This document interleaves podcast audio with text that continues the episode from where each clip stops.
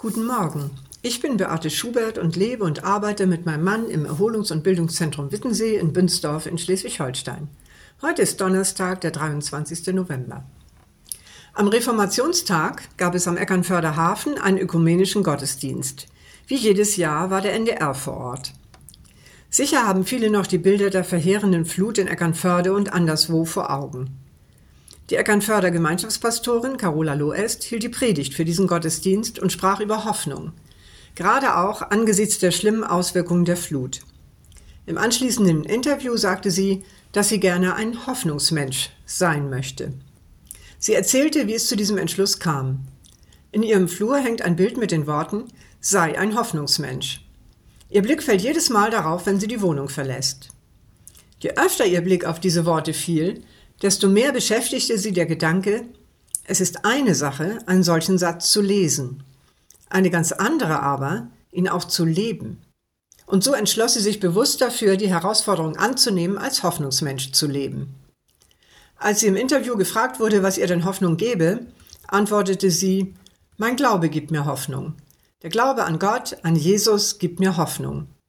Gott ist nur ein Gebet weit entfernt. Ich kann mit ihm über alles reden, Gerade auch über das, was mir Mühe macht. Das gibt mir Hoffnung. Die Moderatorin ging nur indirekt darauf ein. Aber ich stimme ihr zu. Der Glaube an Jesus gibt Hoffnung. Warum? Ich muss ein wenig ausholen. Vor einiger Zeit hörte ich, wie in unserer Gemeinde jemand sagte, man sagt ja, die Hoffnung stirbt zuletzt. Unsere Hoffnung stirbt nicht zuletzt. Unsere Hoffnung ist schon gestorben. Wie bitte? Er fuhr dann fort, Jesus ist unsere Hoffnung und er ist für uns gestorben, damit wir befreit und voller Hoffnung leben können. Wäre er allerdings nur gestorben, wäre er längst in Vergessenheit geraten. Aber er ist wieder auferstanden und lebt. Diese Sätze sind mir nachgegangen. Wir haben uns irgendwie angewöhnt, fast nur zu Karfreitag und Ostern über Jesu Tod und Auferstehung nachzudenken.